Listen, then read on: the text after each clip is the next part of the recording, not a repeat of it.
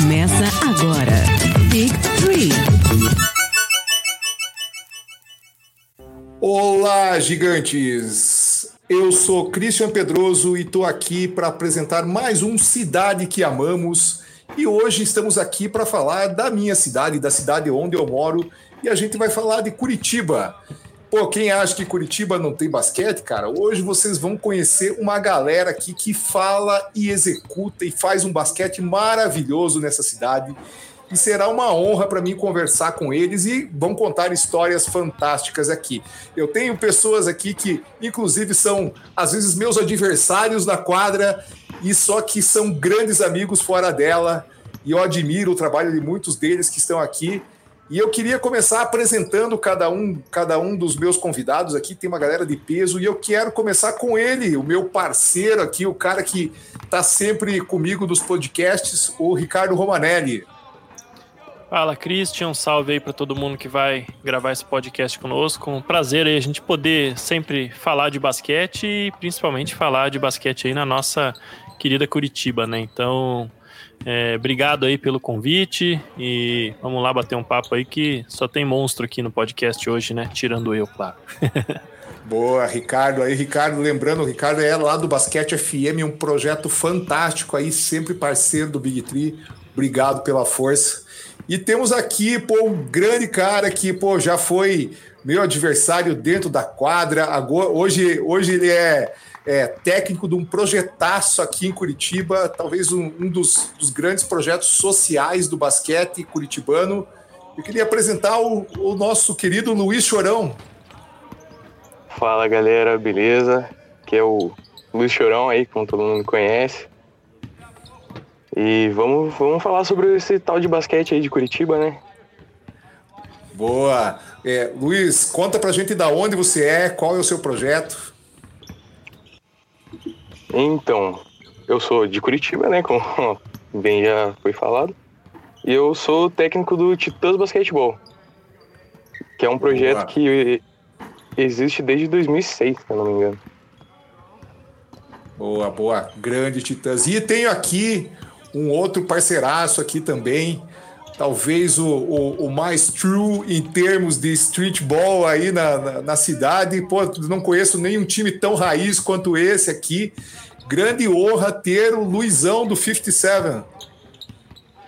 Boa noite, galera. Fala aí, tudo tranquilo? Agradeço pelo convite.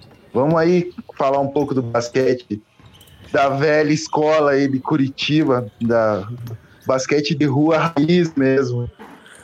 Boa, boa. Obrigado pela presença. E temos aqui pô, um grande parceiro também aqui, o Massali. Salve, salve, boa noite para vocês que estão aqui gravando esse podcast. Meninos e meninas que estão nos escutando agora, um bom dia, tá, uma boa, boa tarde, uma boa noite.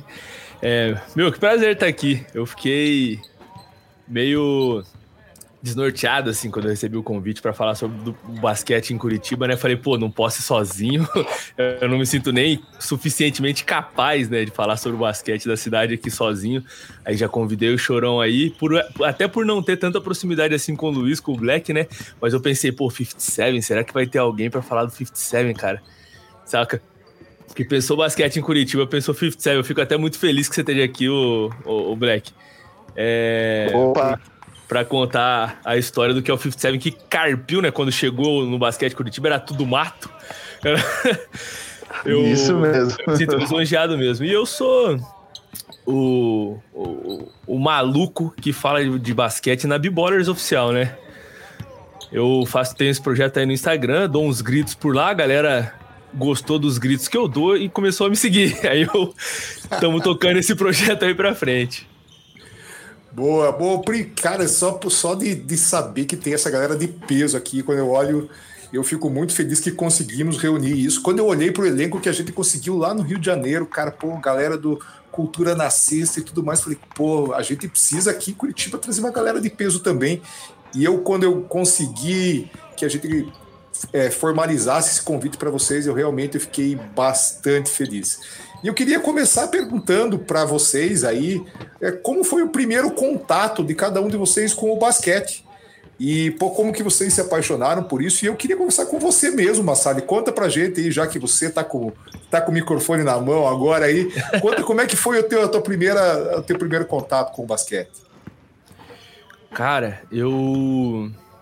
Eu sempre fui muito influenciado pelo meu, meu irmão mais velho, né? Eu sou o segundo de cinco filhos, o segundo, o segundo mais velho nessa lista, e eu sempre fui muito influenciado por ele.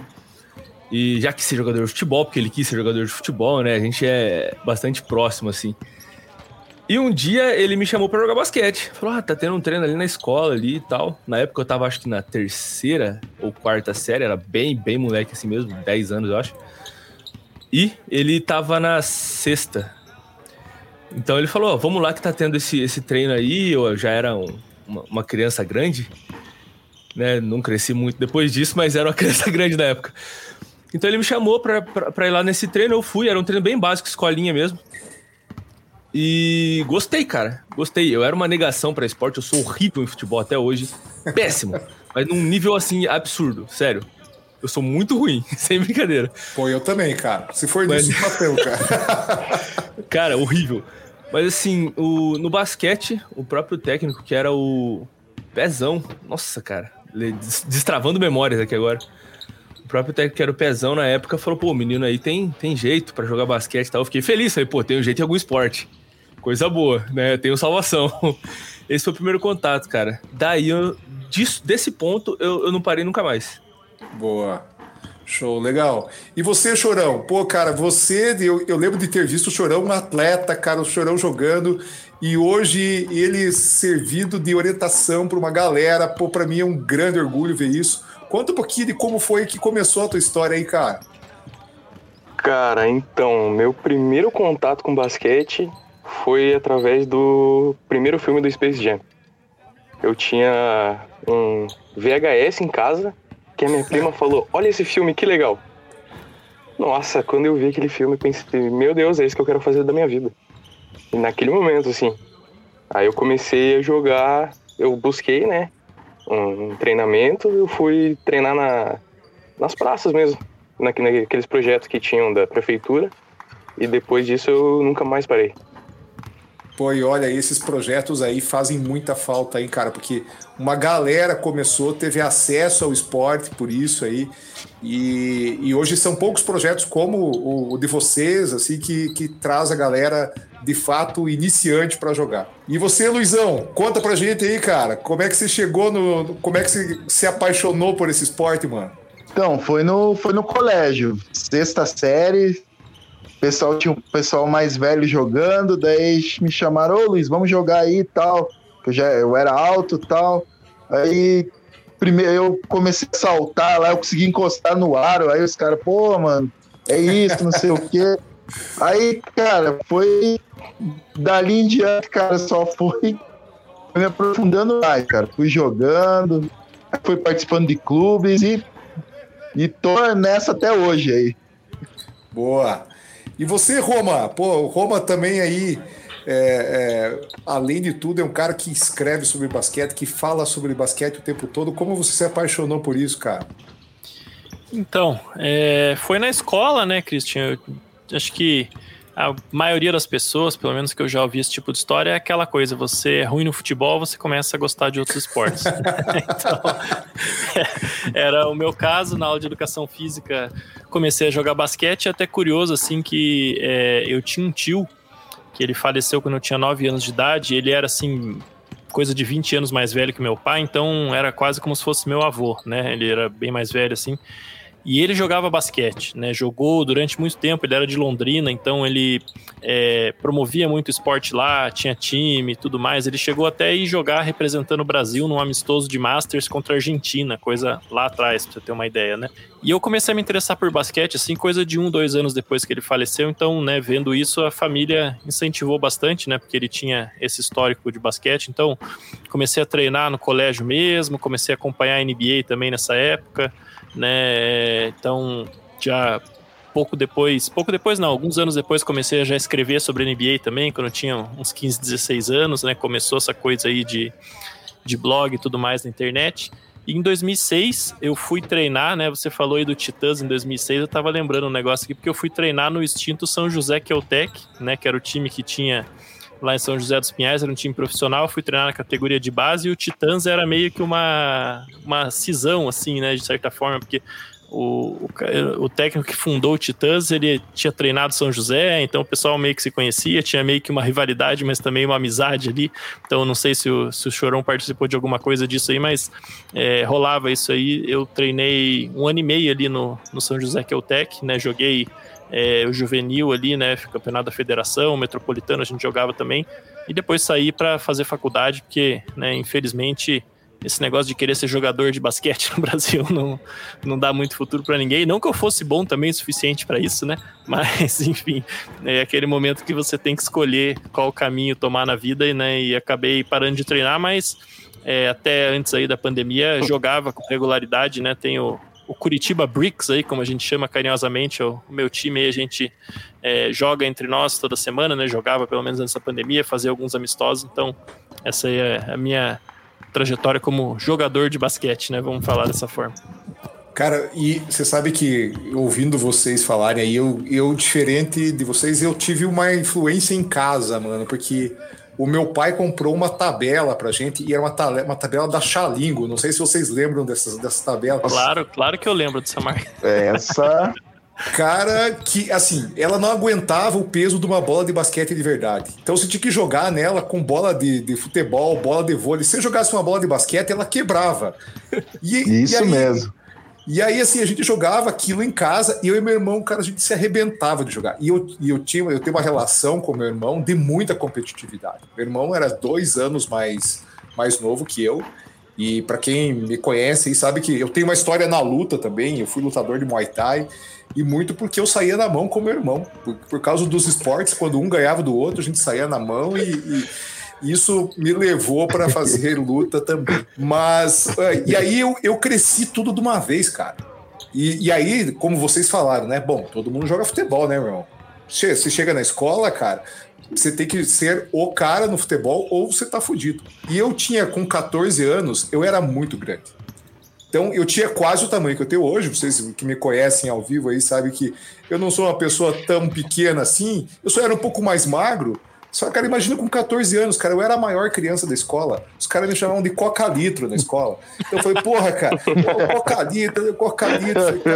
E aí os caras botaram o coca-litro pra jogar basquete. E aí que começou também. E aí, porra, nunca mais parei e me apaixonei por tudo isso. Mas tem uma, uma coisa que é, vocês falaram um pouco de projetos que vocês passaram aí, São José, Curitiba, até o próprio Titãs aí, que tem um, um, trabalho bem legal. Eu queria como queria uma visão de vocês até um pouco mais é, política e séria, até a respeito de como o basquete tem se desenvolvido na cidade. É, eu, eu até falei que eu sinto muita falta de ver basquete nas escolas, de fato, nas escolas de base. Eu acho que esse é o que faria o que o, o trabalho do Chorão, que o trabalho do Luizão fosse muito mais fácil né? Porque pô, já chegariam pessoas mais apaixonadas pelo basquete mais cedo, mas eu queria ver um pouco de vocês, assim, de, de como vocês entendem que esses programas esportivos poder, estão acontecendo ou poderiam ser uh, melhores. Eu queria começar com o Roma, aí, se puder dar um pouquinho da tua visão sobre o assunto. Olha, Cristian, eu, eu bato sempre numa tecla aí que o basquete no Brasil é um esporte muito elitizado né? Não quer dizer que é só rico que joga, tal, não é isso que eu tô dizendo. Mas quando você olha, principalmente esse circuito de, de campeonato, de base mesmo e tudo mais, na grande maioria das cidades, você está falando de clubes que o cara vai ter que ter, é, vai ter que ser um sócio ali, ou vai ter que ter uma estrutura para ir treinar, né? Próprio tênis de basquete a gente sabe que é caro, né? Você não tem nada assim que, que busque é, popularizar de alguma forma acesso a isso, mas acho que até isso a gente já está num, num, terreno mais utópico. É, é, basta a gente pensar que o básico não é feito, né? Você não tem numa, numa comunidade, numa área mais carente, não existe uma quadra de basquete, né? O cara que está ali, ele não tem nem a oportunidade de se, ah, como é que é esse negócio de basquete? Vamos ver, né? Isso é, é o básico para você pensar em ter um projeto, em ter alguém que vai ali ensinar, que vai despertar esse interesse, né? Vai mostrar como é que é o esporte, vai viabilizar para o cara ter um material, alguma coisa assim. Então, é, para mim esse é, é, isso é o que falta, sabe? Tem quadra pública, tem, claro que tem tal, mas não, né, falta você pegar o cara novinho lá e falar, olha, esse aqui é o basquete, né? Se você gostar, é assim que pratica, é, né, o esporte que funciona assim, ó. Tem esse cara aqui, ele é legal, ele pratica também, porque a gente sabe o benefício que o esporte tem né, na, na formação das pessoas, na formação dela como como, como pessoa na transição, principalmente do adolescente para adulto, né? O benefício que tem, é, não só, né, o, né, a gente sabe, deixando o cara longe das drogas, tal, que é algo muito importante, mas também na formação, né, um, um contexto de time, né, o que isso, né, traz para a pessoa, né, para ela aprender disciplina, camaradagem, né, como é que ela vai é, atuar adiante da, da de adversidade, enfim, tudo isso eu acho que faz muita falta, né, e a gente poderia lucrar muito tendo o basquete e também outros esportes mais presentes, né? Porque acaba sendo só o futebol, só o futebol, né? A gente sabe quanto o futebol é importante para o Brasil, para o esporte brasileiro, mas né, não, não é todo mundo que gosta de futebol, não é todo mundo que consegue jogar futebol, não é todo mundo que se interessa. E o basquete, né, infelizmente, acaba não tendo o destaque que poderia ter, né? Muito potencial jogado fora. Então, eu acho que aí é onde a gente tem que tentar levar o basquete para as pessoas mesmo, tirar ele de dentro dos clubes tirar ele de dentro da bolha, né, e levar o basquete para que as pessoas realmente conheçam o esporte, né? A NBA conseguiu furar muito essa bolha, mas infelizmente a gente ainda não viu interesse pelo basquete, a prática do basquete, né, é, repercutir isso aí ainda. Boa. E para você, Chorão, você que está aí, cara, num programa trabalhando com uma galera super nova e está fazendo uma inclusão de uma galera no esporte, é, fala um pouquinho da tua visão, você que está vivendo isso no dia a dia aí. Olha, eu acho que em Curitiba, assim, no cenário de equipes de rendimento, tá muito melhor do que muitos anos atrás. Pelo menos de quando eu jogava. Mas em termos de rendi de, perdão, de iniciação, tá muito carente. Falta, não sei se é interesse de profissionais, de órgãos, de levar o esporte para molecada. Independente da, da da classe social, entendeu? Da molecada, de aprender, de chegar lá e fazer, falar assim, é assim que joga basquete, é assim que faz uma bandeja, é assim que você faz um passe de peito. Isso, na minha, pelo que eu tenho visto, não, não tem muito mais. Como era, por exemplo, uns 10 anos atrás. É, você sabe que até o que eu, eu mencionei ali antes, para mim, eu acho que teria que ter muito mais espaço na escola, de fato, sabe? Na escola básica ali, cara. É o cara que tá na quarta, na quinta série, esse cara ter contato com o basquete, não só com o basquete, mas com vários esportes, né? Com o vôlei, com o handebol, com... E, e, tem um problema aí gravíssimo, né, cara, que é sobre até sobre a condição do professor profissional de educação física. Às vezes ele não tem, ou não tem uma quadra, ou não tem espaço, e até às vezes o interesse da criançada, cara, sabe? É algo que ele tem que batalhar. E aí, às vezes, o cara pega e joga uma bola de futebol, ó, essa é a aula de educação física. E eu ah, lembro exatamente. claramente, cara.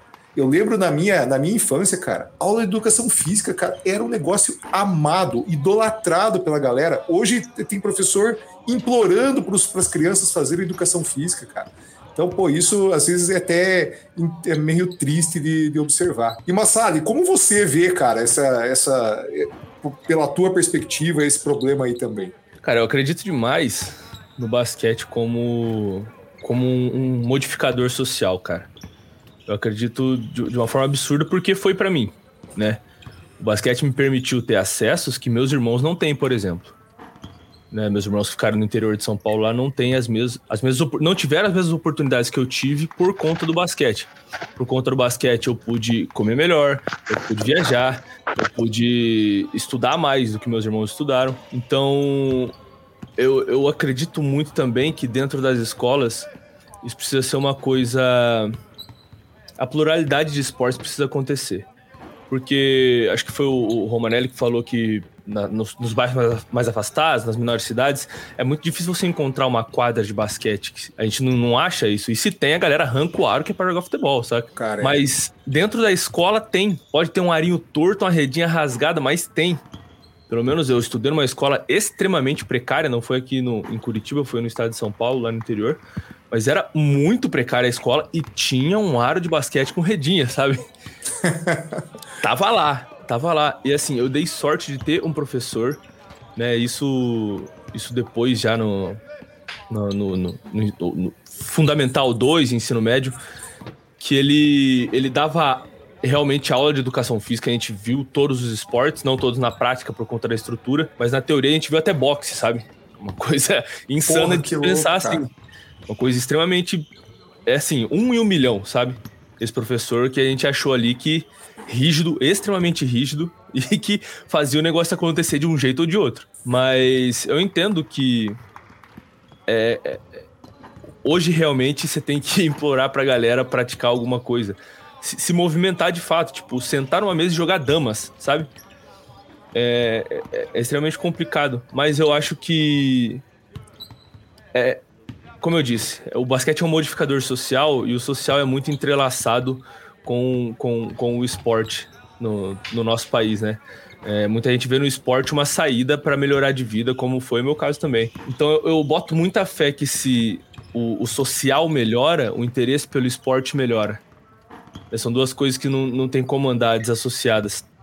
O, o professor ele pode ter a maior das vontades, o, pô, o chorão aí, dentro da, do, do, trabalho dele, eu sei quem, quem é o chorão, sabe? O cara tem vontade demais de fazer a parada acontecer. Mas se a criança foi pra escola com fome, ela não vai querer correr, sabe? É então, verdade, tipo, cara. É, são coisas bastante complicadas.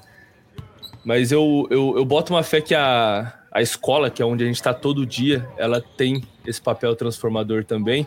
E se encontra aí, né, um professor é, Carlinhos, como foi no meu caso, ou um professor chorão, as coisas acontecem de uma forma diferente. Show, cara. Eu concordo muito com você, cara. Eu acho que é, essa condição básica, de fato, né, cara, o, o cara com fome não corre e, e, e a escola, além de estar de, de tá proporcionando essa condição mínima pro cara, né, meu, pô, a gente sabe aí quanta gente vai pra escola principalmente porque tem comida, né, cara? E, pô, e o cara poder ter essa chance, às vezes, de fazer mais alguma coisa, porque é libertador, é, é, é, eu acho que é essa inclusão que o esporte pode criar. E aí, Luizão, cara, como, como você vê isso aí também, cara? Pô, você tem uma galera diferenciada que, que trampa, que trabalha com você, que joga com você. Pô, gente que já passou aperto pra caramba na vida, cara. Às vezes a galera faz uma, uma vaquinha para comprar um tênis. Pô, tem uma, tem uma galera que também pô, ajuda pra caralho dentro do time, essa irmandade que vocês têm. Como você vê, cara, esse, é, é, esse crescimento e como o, o esporte pode crescer mais uh, ali na base, cara, que é onde sustenta o que a gente está vivendo hoje. Sim, é, eu concordo 100% com o que o Marcelo falou ali, cara, do, do, do, lance do. Pô, se o cara não tem o que comer, vai chegar na, na quadra, não, não tem a mínima vontade de, de, de condição de, de, praticar o esporte, né? E, assim, é, o, nosso time, como já tem 17 anos de, de caminhada, é, existia muito campeonato da, é, da prefeitura em sucursais aqui em Curitiba. Tipo, ah, lá no, no bairro do Fazendinha, tinha um campeonato e, e, e todas as regionais tinham aulas para molecada de iniciação no basquete.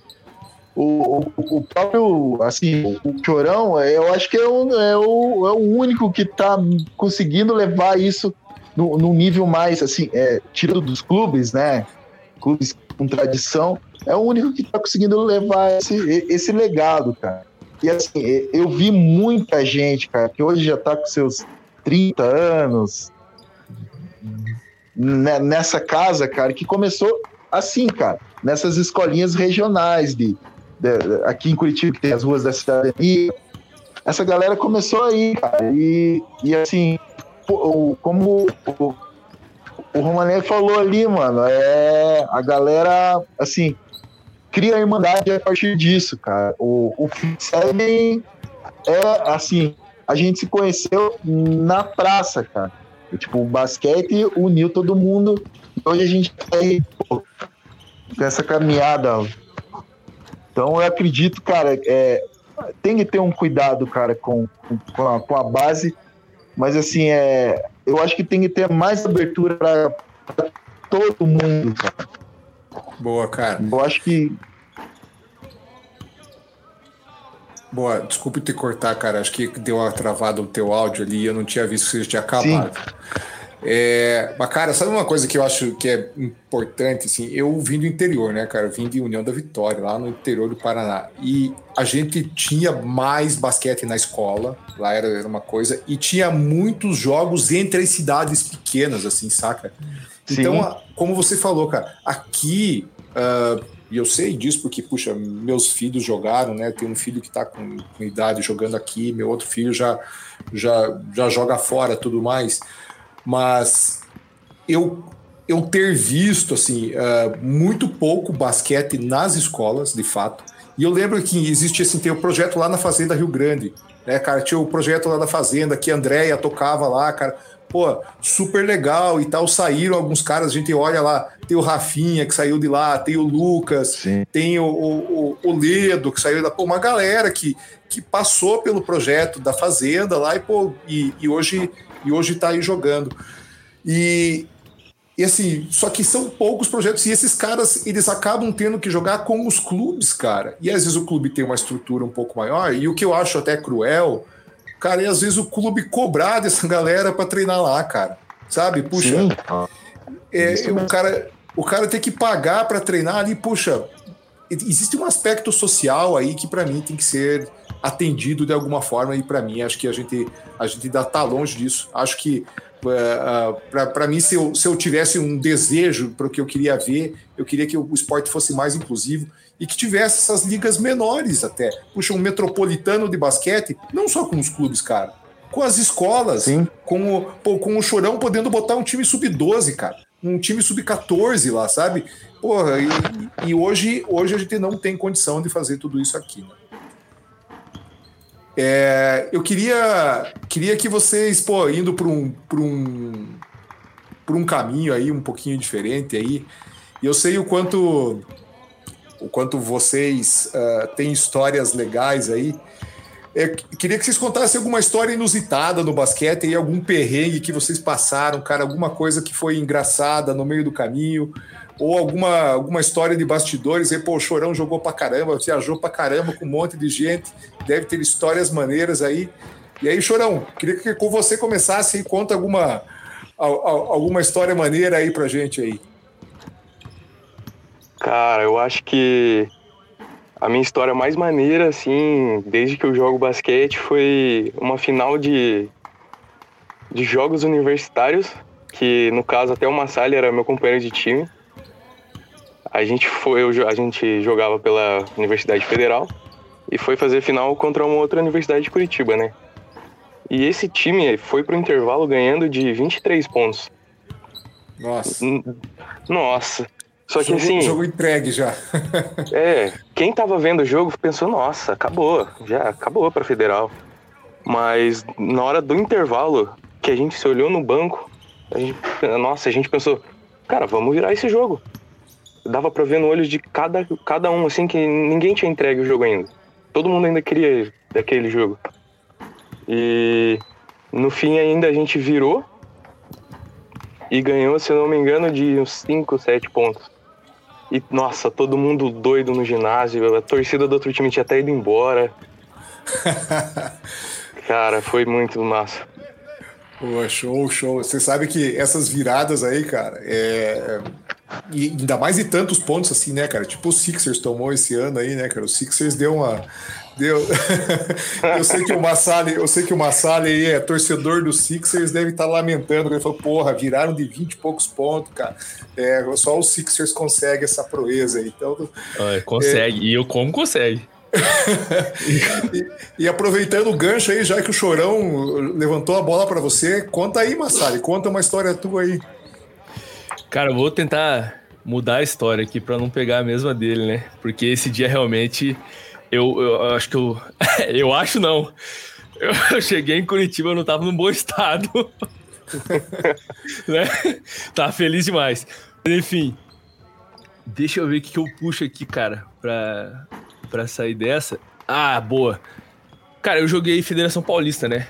Eu tive. Eu tive uma, uma trajetória até privilegiada assim dentro do basquete. Eu joguei em clube, né? E, pô, muito bom jogar em clube, mas como vocês disseram, Eu ia. Eu, eu caminhava aí 8, 9 quilômetros a pé para ir treinar.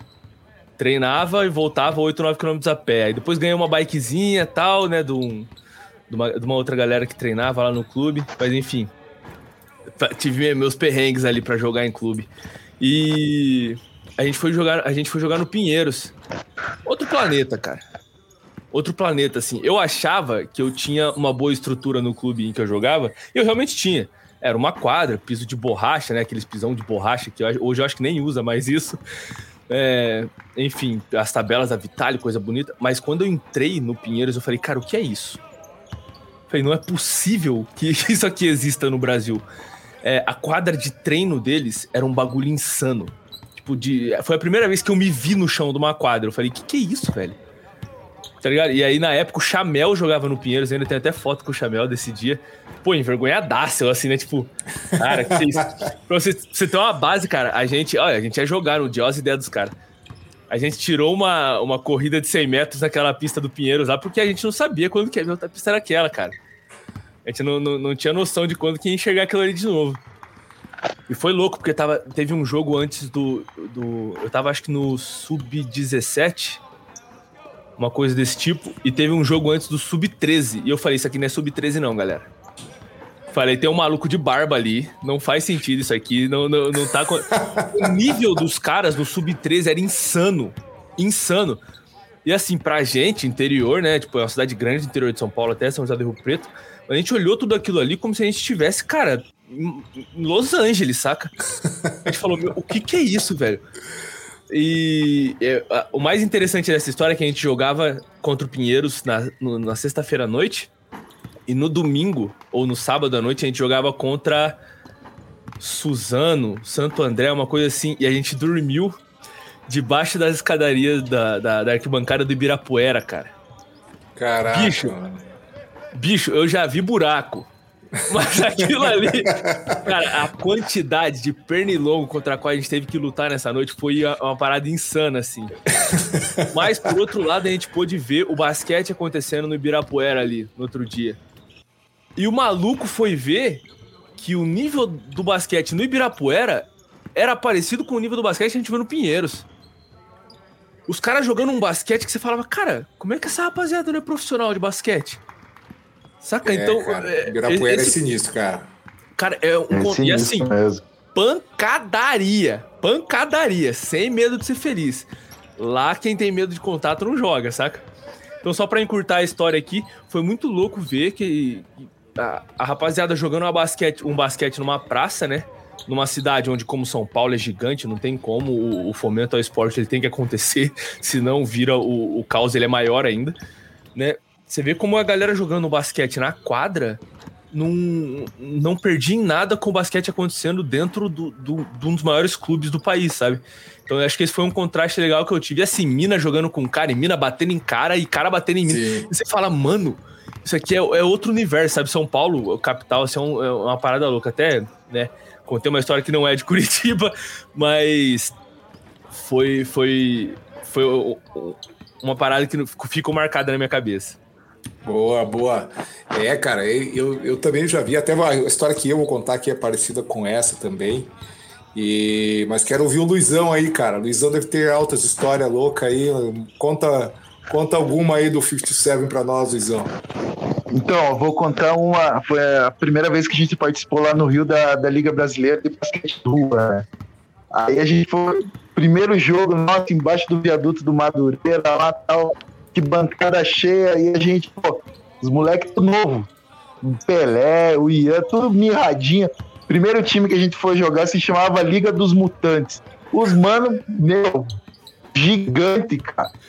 Aí, primeira bola que a gente pegou, o Ian fez uma ponta aérea, Pelé enterrou, se pendurou, igual Homem-Aranha no, no ar, pra, cara. A galera veio, ficou todo mundo louco, cara. Aí tinha um cara lá narrando MC lá, fazendo. Cara, esse meu, ficou todo mundo em, em êxtase lá, assim. Aí, pô, a gente perdeu o jogo, tinha um- umas pontuações diferentes, que eram umas regras diferentes lá. Mas assim, a gente já deu o nosso, nosso cartão de visita. Mas foi, foi bem engraçado. porque a diferença de altura era igual um sub-13 jogando com, com um adulto, assim. E, foi, e, e, assim, foi, foi, a primeira experiência da, da, gente quando de sair aqui de Curitiba, né? E a gente tava acostumado a, com a galera aqui, né? E lá, mas foi. E, e, e, a viagem foi muito legal, né? Porque o dia que. Então, tem o, o quem conhece o Biruca, a gente tinha uma promoção lá de pastel e caldo de cana lá. Meu, acho que era um, um real, assim. Meu, o negão comeu, tipo, o cara da barraca ficou feliz, assim, porque acabou tudo que tinha cara. Foi, cara, cara.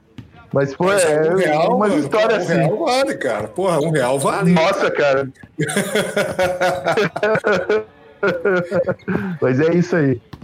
E Roma, conta aí, cara. Conta algo legal para nós aí.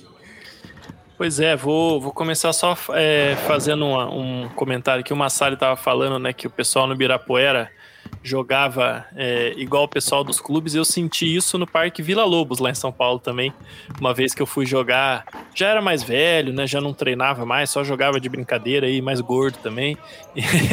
Mas eu fui jogar com o pessoal, uns amigos meus de São Paulo. A gente sempre falava de basquete, tá? Vamos jogar um basquete. Não tava lá no final de semana. E aí chegamos lá, primeiro que eles jogam basquete 4 contra 4, meia quadra. nunca tinha visto aquilo, né? Mas que, que lá é assim. Uma das heresias no mundo, no, no mundo basquete, né? Exato, né? Muito esquisito aquilo. 4 contra 4, meia quadra, aí beleza, mas tudo bem. Os caras falaram é assim mesmo tal. Aí fomos lá, uns caras, uns magrão alto assim tal. Eu falei, é, esse cara aí tem cara que começou a jogar basquete ontem, né? E nossa, levamos um cacete. Aí esperamos uma vez de novo, levamos outro pau. Daí, de novo, teve um jogo lá que nós nem conseguimos fazer ponto. Eu falei, ah, não é possível, cara. Comecei a perguntar. Ah, então, aquele ali é da base do Pinheiros, aquele ali não sei o que. Tá, é só os caras, tipo, futuro do basquete ali jogando, entendeu? Saímos de lá, né? Levamos realmente um atraso daquele grande. Mas, é, falando de perrengue, Christian, é, eu, né, sou praticamente o Derrick Rose curitibano, então se eu fosse contar histórias de perrengue aqui, seriam de lesões. Não vou contar muito aí, porque realmente são, são muitas já, né? Eu meio que parei já de jogar por conta disso, mas é, vou contar aí uma, duas historinhas. Uma delas, é, o, quando eu jogava federação, né, a gente foi uma vez para Irati jogar. Inclusive, você falou de não da Vitória, não da Vitória sempre tinha um timaço, né, em federação. Sempre, cara. Era jogava até um estilo diferente na época, né? Isso aí nós estamos falando de 2006, jogava cinco cara abertos, cinco metiam bola de longe, era muito difícil de marcar. Sempre um time muito legal, mas a gente foi para Irati uma vez jogar e pessoal lá tava bravo, porque o meu time, né, o São José, tinha contratado pro profissional um cara deles lá, o William, que era muito bom, e tinha contratado ele profissional e ele jogava daí conosco no, no time juvenil também, né? Eu sei que nós fomos lá, ganhamos o jogo por bastante e tal. A hora que chegamos no vestiário, tudo destruído, os caras tinham passado. Não, não, vou falar aqui das, das questões higiênicas que, que tinha acontecido lá, mas vocês já imaginam, né? E aí nós tivemos que pegar as coisas e vir embora, porque no ônibus foi só pedrada e os caras querendo pegar nós dentro do ônibus e tudo mais, né? Então, enfim, acontece essas coisas também. Né? É, outra vez também indo jogar é, jogos jurídicos, né? Eu fazia faculdade de Direito, o pessoal já deve ter ouvido falar aí desse tipo de jogo, né? Tá todo mundo mais preocupado com a festa do que com os jogos em si. É, em Foz do Iguaçu, e aí, né, é, indo para Foz, no, no, meio do caminho, teve um cara lá na nossa delegação da PUC que estourou um rojão dentro do ônibus. O cara me enfiou um rojão pelo teto do ônibus. Só que aí ele não conseguiu botar para fora do teto, o troço estourou dentro do ônibus, pegou fogo na jaqueta do outro cara lá tal. O, o ônibus teve que parar no meio do caminho. Ficamos um tempão atrasado na estrada tal. A hora que chegamos em Foz, WO, tínhamos perdido. Então vamos pra festa, porque não tinha jogo nenhum. Porque os jogos era assim, né? Você ganhava no primeiro dia, você ia pro segundo dia, ganhava no segundo e ia até o final. Era quatro, cinco dias de jogos lá no feriado. Enfim, chegamos, não tinha, já tinha perdido WO, já estávamos fora do, do basquete, de vários outros esportes é. também, porque realmente chegou com muito atraso, então infelizmente não, não teve muito o que fazer ali, né? Mas enfim, essa a gente viajando para lá e para cá sempre tem né, um, um perrengue ou outro ali. Outro que eu também dá para contar, quando eu jogava lá em São José, a gente tinha o, o, time adulto jogava, na época tinha a nossa liga de basquete, não sei se vocês lembram dessa liga, Sim, que foi uhum. um primeiro projeto de fazer uma liga no Brasil, né? Então ele jogava paralelamente a nossa liga e o campeonato da CBB, né, o Brasileirão. Então o campeonato metropolitano, que era um campeonato adulto, ficava para o nosso time, né, que era o mais o mais velho da categoria de base, o time juvenil jogar. Só que era um campeonato adulto. E eu lembro acho que o nosso primeiro jogo foi contra o time da Volvo, né? Que sempre teve um time muito forte aqui. E a gente chegou lá todo, né? Não, somos categoria de base do time profissional, né? Vamos ganhar, vamos aqui ser campeonato aqui é, é os velhos cansados só. Levamos um pau também do time da Volvo, que sempre foi um dos melhores times aí do circuito metropolitano, né? Mas esse dia nós perdemos por uns 40 pontos, assim. Mas são aquelas coisas que, que moldam caráter, né? A gente nunca mais levou um jogo do Metropolitano na brincadeira de novo, né? Então fica aí algumas historinhas. Boa, boa. É, cara, eu quero. É, até eu ia contar outra história, mas aí, até ouvindo um pouco da tua, eu lembrei. Uh, uma época eu fui jogar, era. Jojups, né, cara? Jogos da Juventude, em Cascavel. E para vocês terem ideia do, do, do quanto tempo faz isso, era permitido, na época, ter showmício, ou seja, tinha comício de político com show de artista, né? E aí existia, é, até o falecido, o cara já morreu, inclusive, né? Era, existia um, tinha um showmício lá do Jaime Lerner, com um show do El Chan. Então. e aí, cara, bom, né, prato cheio pra rapaziada que tá lá só pra jogar, né, meu? Vamos, vamos lá assistir o show do El Chan. E aí, cara, a gente andando lá e tal, e, porra, aquele show do El Che, a gente tinha hora para voltar, né, cara? Porque, pô, o professor ia pegar a gente pelo pescoço se não tivesse, né? E o nosso ônibus estacionado na praça da cidade lá. E aí, cara, os malucos olharam para nós assim, o cara olhou para mim assim, ô, meu irmão, me, me arruma esse bonezinho do Chicago Bulls aí, cara. Eu falei, cara, vem buscar, meu irmão, que você tá pensando o quê? Vem buscar aqui. E eu achei que tinha um cara só. Cara, de repente, assim saiu assim uns quatro ou cinco caras de trás desse, só eu e um amigo meu, meu irmão, cara, bom, acostumado a fazer suicídio para ganhar velocidade ali, cara. Meu, eu, eu, nós esticamos a perna para valer, cara, e os caras correndo atrás da gente, pá, pá, pá, pá. Daí a gente viu o ônibus, cara, o ônibus de, de, com, a, com, a, com a porta aberta, a gente entrou dentro do ônibus e aí, cara, os caras começaram a apedrejar o ônibus, cara.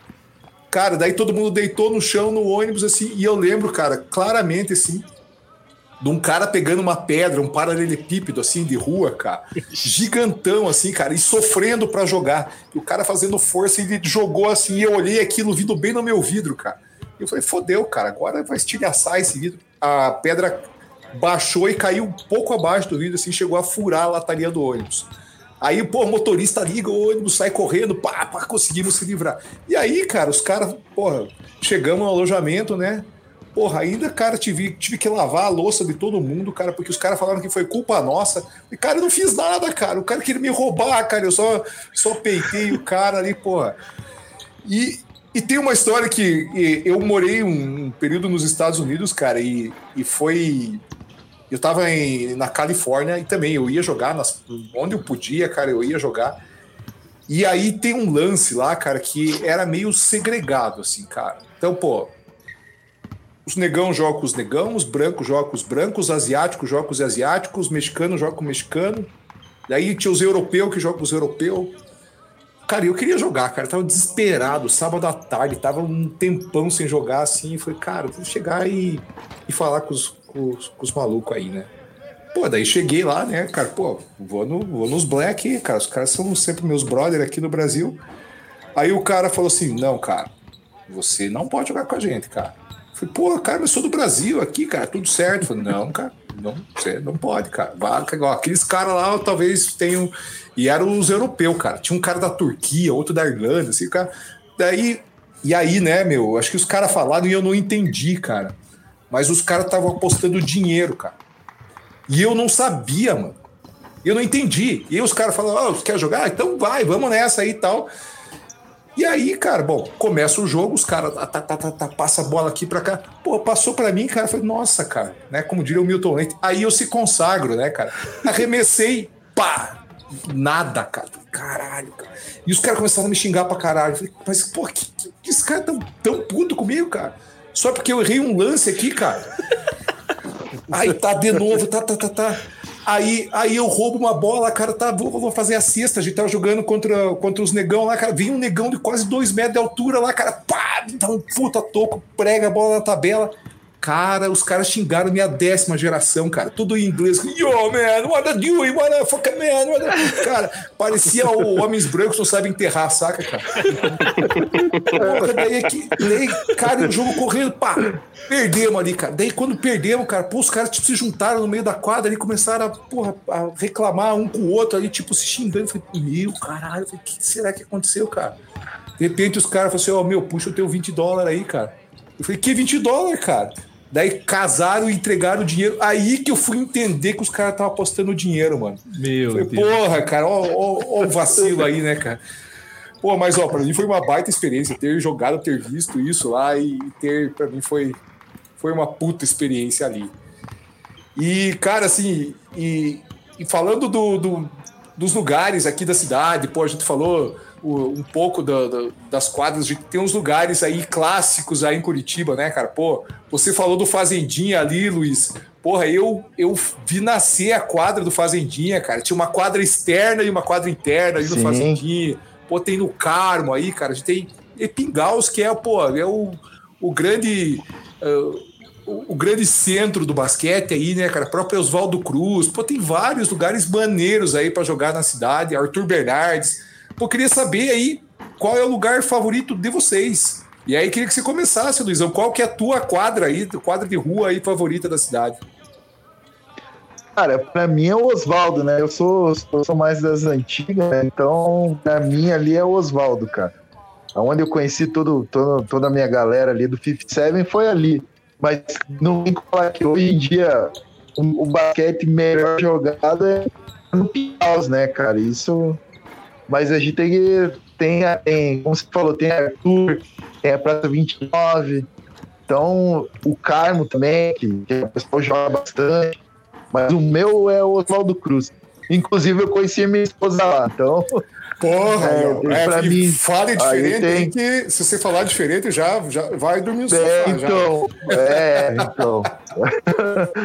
É, pra mim é o Oswaldo, não tem outro. Boa, boa. E pra você, Chorão, qual é a tua preferida aí, cara? Olha, eu tô meio dividido entre a Oswaldo e a Epingaus. Mas acho que eu vou de Oswaldo porque foi ali onde eu conheci o basquete meio street, assim. Que foi que quando brilhou o olho. Boa, boa. E pra você, Roma? Olha, eu vou de Epingaus, porque foi lá que eu comecei a jogar bastante, depois que eu parei de treinar, né? Então, ali que eu, eu continuei jogando basquete. E a galera toda do meu time aí do Curitiba Bricks, a grande maioria, é, a gente recruta de lá, o time, o grupo, o grupo Bricks meio que nasceu de lá também, né? Foi era uma ideia de, de pegar uma quadra mensal aí, jogar durante a semana para complementar aquele basquetinho do sábado de manhã que todo mundo jogava ali. Então, é, não tem como ser outra, né? Inclusive, até eu hoje não, quase não vou mais lá, porque não adianta, não tenho mais joelho e tornozelo para jogar no asfalto. então, é, é complicada a situação, mas de todo modo é legal, porque quando eu comecei a jogar lá no sábado de manhã, o sábado de manhã era pequeno lá. Era o sábado à tarde e o domingo que, que bombava, né? Até hoje são horários. E aí o sábado de manhã cresceu pra caramba, é muito legal lá ver a quantidade de gente que vai hoje no sábado de manhã, né? E em todos os dias, né? Pingaus hoje tem, acho que Pingaus e Oswaldo são as quadras que mais reúnem gente aí hoje. né? Boa. E pra você, Massali, qual é a tua preferida, mano?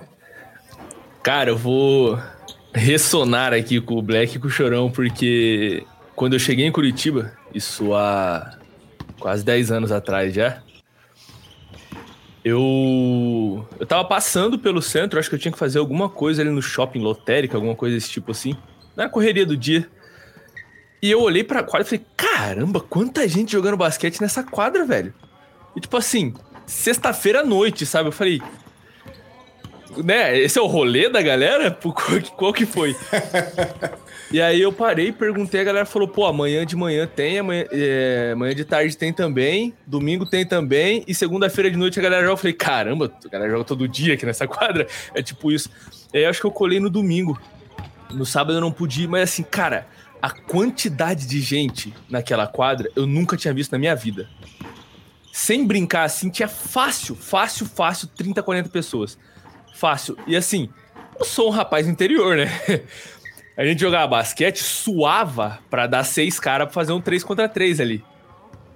E aí eu vi de um lado 3 contra 3 rolando, do outro 3 contra 3 rolando, né? Acho que na Osvaldo sempre foi mais assim, a galera jogava mais o, o, o 3 contra 3 mesmo, pelo menos, no tempo, pelo menos no tempo que eu peguei ali. E de fora, cara, mais 8, 9, 10 times esperando. Eu falei, cara, que loucura que é isso aqui, velho. Falei, que, que, que, que, parada insana que é isso aqui. E é isso, eu, eu vivi muito o, o basquete do Oswaldo ali, jogando toda semana, indo todos os dias, né, do final de semana aí, sexta-noite, sábado, domingo. Conheci toda a galera que eu conheço do basquete, né, inicialmente na, na Oswaldo. O time, né, que eu joguei aqui do, do, de, do, o time de o time amador, né, o ANBR, que um time tranquilo, né, um time da paz. a gente era seis brasileiros, seis angolanos no time. É, eu tenho certeza que toda a arbitragem de Curitiba odiava apitar jogo nosso. Se fosse contra o 57, então a delícia deveria ser apitar esse jogo. Uma coisa gostosa. Mas eu, eu vou de, eu vou de Oswaldo, por isso eu vivi muita coisa ali. Depois eu fui conhecer a Epingaus, né? Onde a galera jogava ali os 5 contra 5 mesmo. Um, alguns, alguma galera, um, uns mutantes, inclusive, né? Não sei quem falou aí da Liga dos Mutantes. Uns mutantes ali, cara, que, que eu olhei e falei, porra, onde é que tava escondido esses caras aqui, velho? Mas eu comecei mesmo a, a, a, a, me introduzir no mundo do basquete de Curitiba ali no Oswaldo Cruz, então por isso eu vou de Oswaldo. Pô, você sabe que, eu não sei se é do tempo de vocês, mas quando eu, eu ia jogar na Oswaldo, às vezes dava para jogar lá dentro, cara. A quadra fechada ali era quadra coberta, era você podia usar aquela quadra para o bate-bola da galera, cara. E aí, pô, recentemente fecharam lá depois da reforma e tal. Mas era muito legal que, porra, agora sem chance, né, cara? Agora se, se, se jogar ali é só no, no asfalto ali mesmo. Mas pois eu é, tenho... cara, eu peguei, eu peguei só a lenda, né? Só a lenda de, dessa. Eu cheguei, os caras falavam assim: é que você não vi, é que você não tava aqui no tempo, que a gente jogava lá dentro. Dá falei, pra jogar lá dentro, é, mano. Falei, é. no piso de madeira, é. galera, no piso de madeira. Eu falei, caramba, o bagulho era brabo mesmo. Era, era. Se não me engano, a tabela era de madeira também, ainda lá dentro. Tinha, tinha uma tabela de madeira, mas, pô, era. Dava pra jogar no, lá dentro, cara. Isso. E eram uns, e era, e era uns bate-bola sinistro, cara, sabe? E era, era assim, de você pegar ah, você, você chegar, cara, você ia pegar a terceira, a quarta próxima de 5 contra 5. Então, mano, era caramba, coisa pra caramba, é. Era, era, era louco. E, e, em Curitiba uma quadra coberta é essencial, né? Porque piscou, Porra, chove. Nossa, chove pra caramba, né, mano? E você sabe que. E, e, eu, tenho, eu tenho duas quadras aí que eu, que eu curto. E tem um. Eu, quando eu vim para Curitiba, cara, eu vim morar lá no Fazendinha, né? Então, Uh, e eu tinha um parceiro lá que, que, que jogava comigo, cara, o Leonel, cara. Cara, o Leonel, inclusive, pô, veja coincidências da vida, né, cara? Um, eu descobri um dia que o sobrinho do Leonel, cara, que jogava na rua, que jogava na praça comigo, cara, ele tava jogando com o meu filho lá no Círculo Militar. Então, porra, isso para mim assim, foi uma felicidade do caralho, cara, sabe? E eu não sabia que ele era sobrinho do, do, do Leonel, que era meu parceiro. Mas uh, a primeira quadra que eu me apaixonei aqui foi Arthur, cara, porque era perto do Fazendinha. Então eu podia ir de bike para Arthur ali.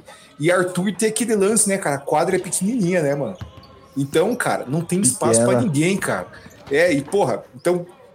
E uma coisa que era boa, né, cara? Na época eu conseguia pular, eu conseguia. O aro do Arthur era um pouco mais baixo, então, então pô, sempre rolava altas dunk ali no Arthur, né, cara? E eu curtia pra caramba jogar lá. Ia no sábado, sábado à tarde, era muito louco. E aí depois, cara, inaugurou a Rua da Cidadania do Fazendinha ali, que aí teve as duas quadras. Teve uma quadra coberta, né? Salve São Pedro aí, cara, que deixa a gente jogar. E aí tinha a quadra externa ali, cara. E até na quadra externa, mano, eu lembro de uma situação assim que pô, eu tinha cabelo, né? Então, quem me conhece sabe que eu não tenho cabelo há bastante tempo, mas naquela época eu tinha cabelo. E eu tinha acabado de passar no Cefete aqui em Curitiba. Então, cara, o que, que os malucos fizeram, né? Pô, vai raspar a cabeça aí. E, cara, tinha acabado de inaugurar aquela quadra, cara, e eu fui jogar no sol, assim, tipo, duas da tarde lá, cara. cara, e eu, tinha, eu nunca tinha sido careca na vida, cara. Mano do céu, chegou a levantar bolha na minha cabeça, cara. Assim, de, de, tanto, cara, eu fiquei muito assim, tipo, uma semana com dor de cabeça. Pô, até sair aquelas bolhas ali, mas criei uma relação muito maneira com, com a quadra do Fazendinha ali. E uma galera, meu, porra, maneira jogar lá, assim sempre rolava uns, uns pega para capar, às vezes aquela história é. foi falta, não foi falta, é, e, e, e, era um lugar bem maneiro ali. E até várias ruas da cidadania passaram a, a, a nascer naquela época com quadra, né? E quadra fechada.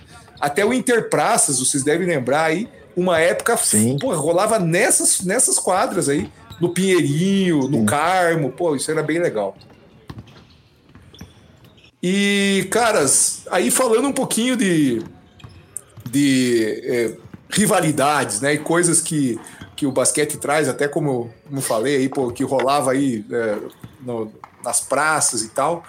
Mas, pô, vocês devem ter um cara, um, um, um sujeito que vocês curtem jogar junto com ele e outro que vocês odeiam jogar, cara. Puta, esse cara, meu, é osso, esse cara é, pô, sempre difícil. Nossa, quando eu vejo que esse cara tá do outro lado, eu me motivo.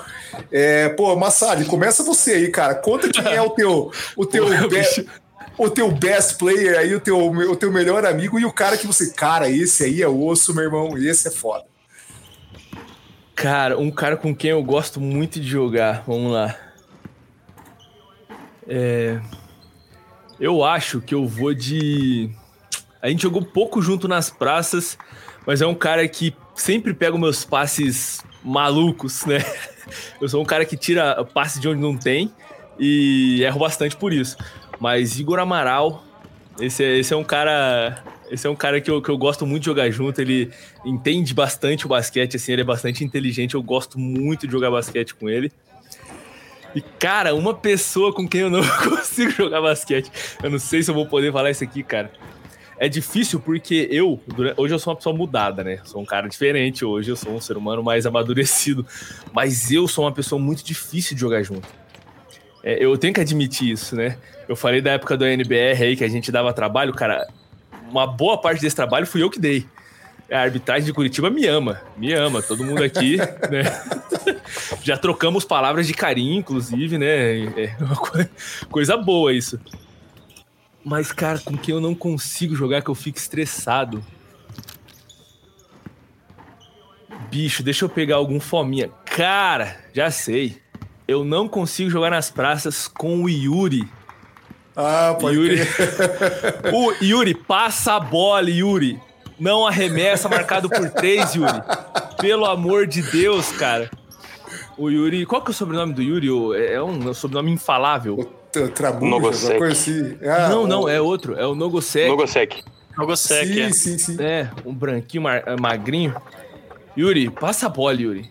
Eu, eu sempre passo nervoso quando eu jogo no time do Yuri, porque ele arremessa todas, toda e qualquer bola.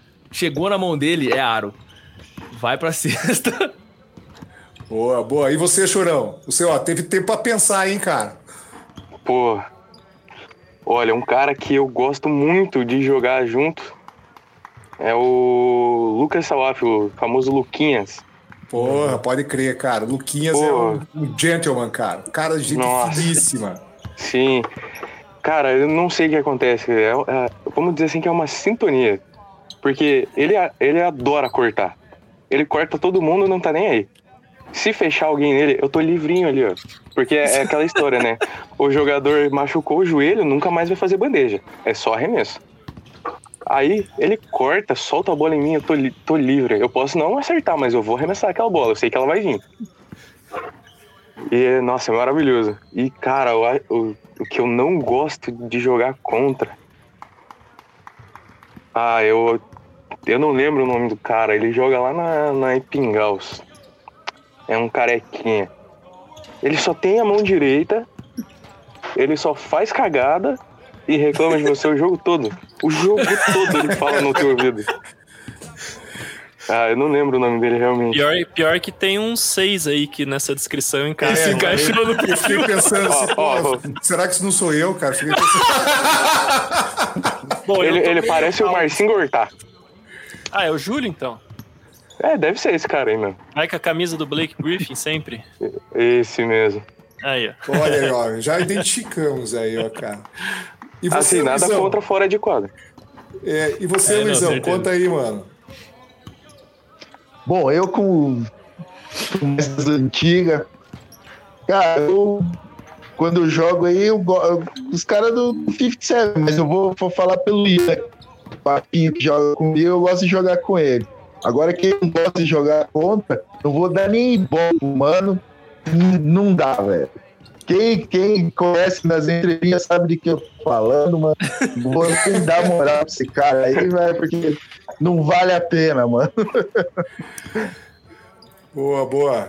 E você, Roma, conta aí.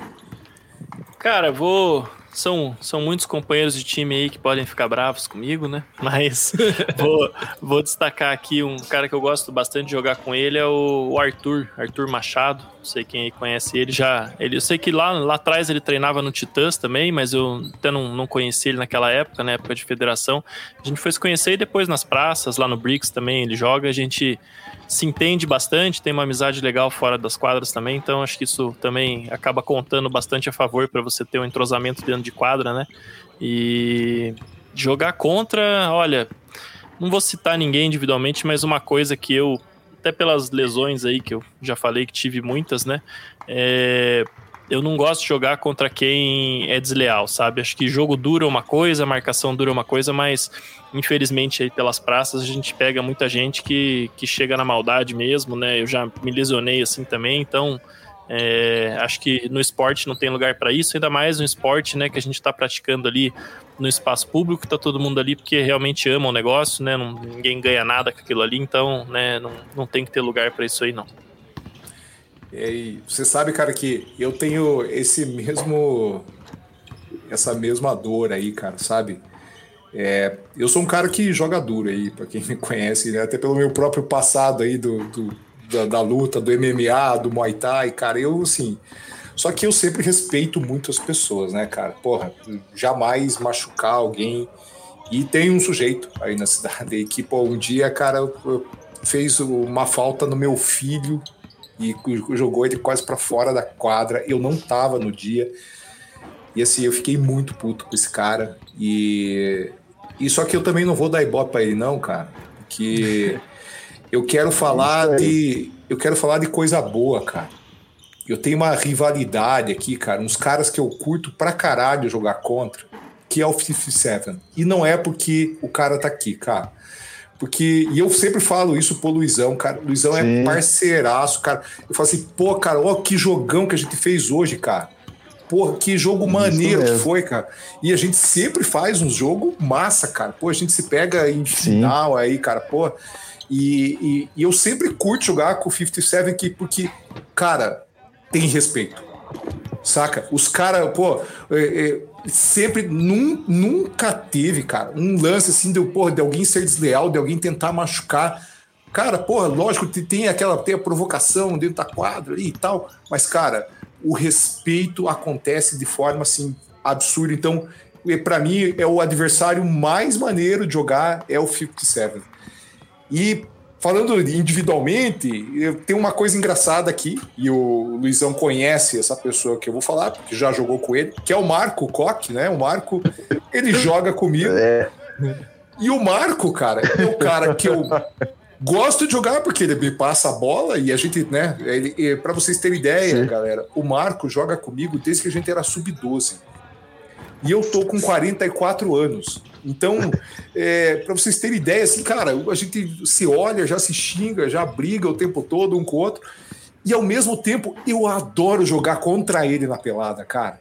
Pra fazer o. ca- Cara, assim, pra fazer. Porque eu sei do jeito que ele vai ficar brabo, o que, que vai acontecer que ele vai ficar puto. Boa. Então, pra mim, é o jeito mais divertido, assim. Marcão, pô, Marcão é meu sócio na Odyssey ainda, cara, pô. É o, um grande parceiro aí. E, e, e, vale a pena demais aí, pô, lembrar, lembrar dele aqui também.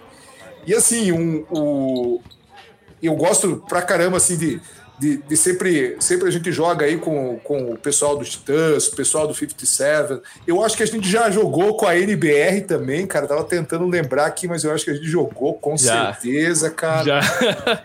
E, porra, é, é, é, sempre, é sempre uma honra aí, cara. Foi, assim, cada vez que a gente vê um time surgindo e mais galera jogando. Porra, esses dias. É, é, e até tava ouvindo um lance assim, cara. A gente foi lá e ganhou de uma galera, assim, cara. E aí, pô, os caras começaram a discutir depois do jogo ali entre eles e tal.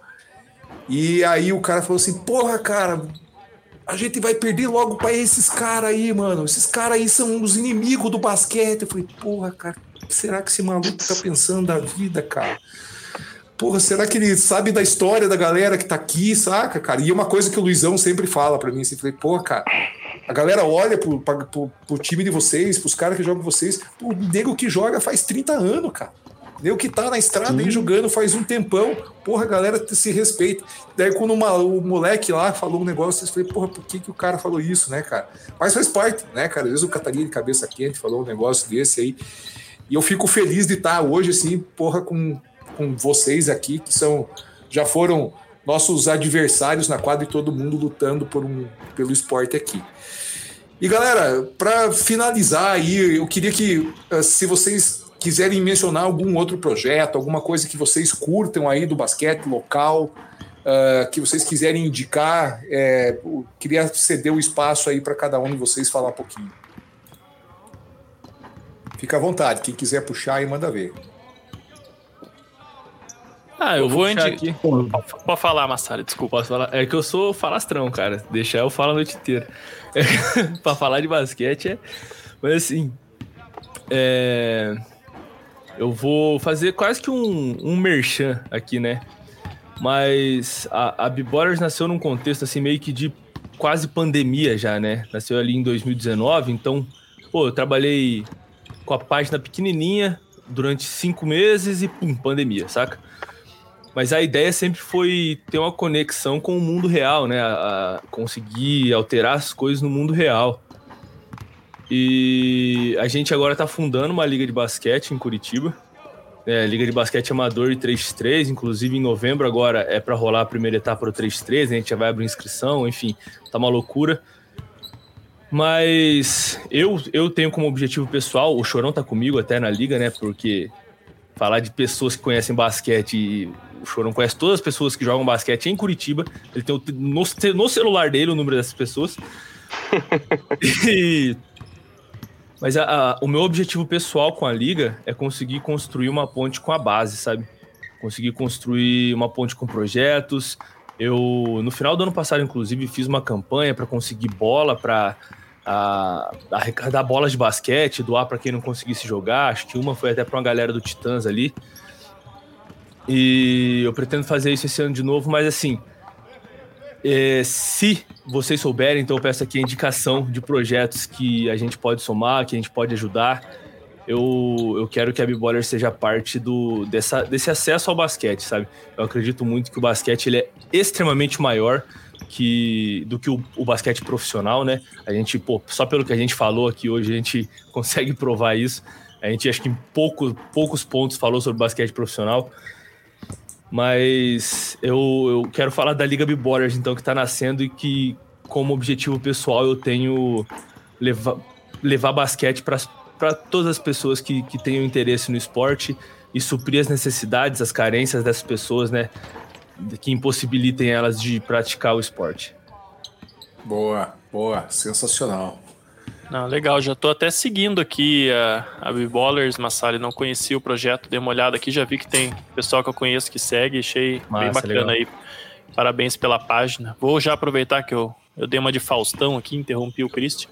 É, já vou é, fazer o Alto Jabá aí também, né? Basquete FM, quem não segue, a gente tá lá, programas sobre NBA, basquete brasileiro, WNBA, história do basquete, enfim, né? Podcast sobre tudo que envolve basquete.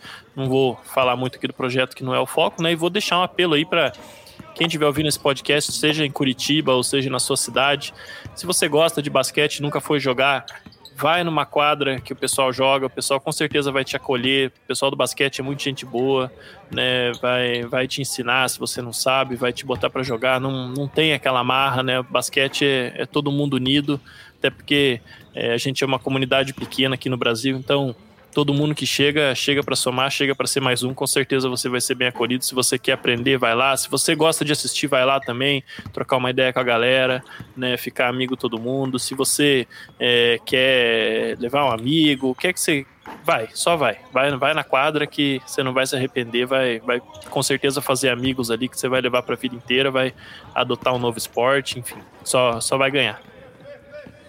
Eu tenho e, e, você tem muita razão nisso e até eu queria frisar assim, às vezes é uma galera às vezes me procura, né, cara, é, com certa frequência assim, pô, por causa que não só do, da Odyssey ou de é, de algumas exposições que a gente acaba tendo no basquete. E, e eu já tive a honra de indicar algumas pessoas para ir treinar lá no Titãs, cara. Então, é, então até o, o, o, haitiano que tá lá, o, o Vivaldi Pierre lá, cara, ele, ele chegou para mim assim, cara, eu preciso jogar, cara, me conta, me diz um lugar onde eu vou ser bem recebido. Eu falei, cara, eu conheço uns malucos aí que você pode ir lá, cara, que pode ter certeza que os caras vão te abraçar. E quando eu vi a primeira foto dele jogando no Titãs, cara, eu fiquei emocionado, cara. O, o, o, o chorão aí, sabe, do, do, da história do cara, e não só dele, mas de outros refugiados que, que tem aí, e os caras estão podendo ter a chance de jogar, cara, pô, pra mim foi fantástico. Chorão, fala um pouco aí, cara, conta um pouquinho do Titãs aí, se você tem algum outro projeto aí para falar. Ah, bom, eu ia fazer o jabá da liga, aí, mas o Massali já, já se adiantou. Então eu vou fazer um jabá do próprio Titãs mesmo, que a gente está com um projeto de escolinhas ali na Rua da Cidadania do, do, do lado do terminal do Capão do Embuí ali. A partir do dia 8 a gente vai abrir escolinhas para meninos, meninas, crianças, adolescentes. E se você que está ouvindo o podcast aí, tiver filhos, irmãos, primos que queiram começar a jogar basquete, é só entrar em contato com a gente aí que mesmo se for longe a gente dá um jeito. Boa, boa. Boa, Chorão. E parabéns pelo projeto aí, cara. E Luizão, manda a letra aí, meu irmão. Bom, e pra tá ouvindo aí, seguir o 57 aí no Instagram, 57 Streetball, nosso canal no YouTube lá tem bastante vídeo nosso aí. Vamos, vamos, vamos seguir. E, cara, eu fico feliz agora que o Chorão falou aí que tá, pô, vai ter escolinha aí pra moncada, cara. Isso é, é, muito bom, cara. E a liga do, deles aí, cara, é, pô, vamos, vamos somar aí, cara. Vai ser legal isso aí. E faz um categoria pros velhinhos lá também, aí que aí a gente joga também. Isso aí. Boa. E ó, já a liga de vocês aí já tem apoio da Odyssey, hein? Já vamos conversar e a gente vai ajudar vocês de alguma forma, meu pô. Pode ter certeza que a gente tá junto, tá? Nem que pô, seja para ajudar na premiação, para ajudar com alguma coisa aí, tamo junto, cara. Contem conosco bora. aqui. E, pô, eu quero agradecer muito vocês todos uh, per, pelo, por ter dedicado tempo aqui, galera. Pô, Uh, ah, para nós do Big Tree é uma honra enorme a gente poder falar das cidades aí, de falar de Curitiba. Eu fui muito acolhido no basquete aqui. É, eu, como eu falei, joguei muito no interior do estado e, e quando eu vim para cá, eu tinha muito medo de não conseguir jogar, cara. Sabe? Falei, porra, cara, será que a galera de lá vai me, vai me aceitar, cara? Sabe? Porque a gente tinha muito a rivalidade quando jogava com os times daqui. Pensava, nossa, pô, os caras nunca vão me dar chance aqui. E eu conheci um lado diferente, não os caras que estavam jogando contra mim, mas os caras que estavam na praça, os caras que se tornaram meus brothers ali, cara, a galera que eu aprendi a, a conviver, a admirar, e isso para mim foi, foi muito legal de ver. Então, uh, meu muito obrigado a Curitiba, meu muito obrigado à cidade que me abraçou aí e, e, e sou muito feliz por estar jogando basquete aqui. E galera, queria lembrar vocês aqui todos que a, a Odyssey tem uma linha linda de camisetas de basquete, inclusive com algumas quadras uh, icônicas da cidade. Existe camiseta da Epingaus, existe camiseta da Oswaldo Cruz, existe camiseta da Rua da Cidadania do Fazendinha. E vale lembrar que vocês têm desconto aqui com o cupom do Big Tree. Então você digita BIG3 no 10 no no, no carrinho, você vai ter 10% de desconto, tá? Então, uh, o cupom do Big Tree, basta, você vai ter o link aqui na, na descrição desse episódio, clicando lá e você pode adquirir qualquer produto da loja, não só as camisetas da linha de quadras do Brasil. Eu tenho duas da Ipingaus, inclusive, hein? Oh, é verdade, cara. O Romanelli é clientaço do, do, da Odyssey aí. E uma coisa que eu queria lembrar aí também, né? É a gente é, a gente tem a Odyssey para fazer com que a gente possa ajudar mais o basquete, que a gente possa, uh, de fato, fazer com que isso volte para a sociedade. Então, tanto o Marco aí, que é meu grande, meu grande parceiro de, de jogo, e o cara que eu mais jogo, gosto de jogar contra também, a gente tem uh, um, uma obrigação social aí, entende que a gente precisa devolver, gente, o basquete trouxe tanto para a gente, acho que é nada mais justo do que aproveitar as oportunidades para devolver. Então, galera, é, lembrando, sigam o Big Tree nas redes sociais, então, é, BIG3 no Instagram, no Twitter, no Facebook também, e o nosso site www.bigtree.com.br. Beleza? Valeu, pessoal. Obrigado. Até mais.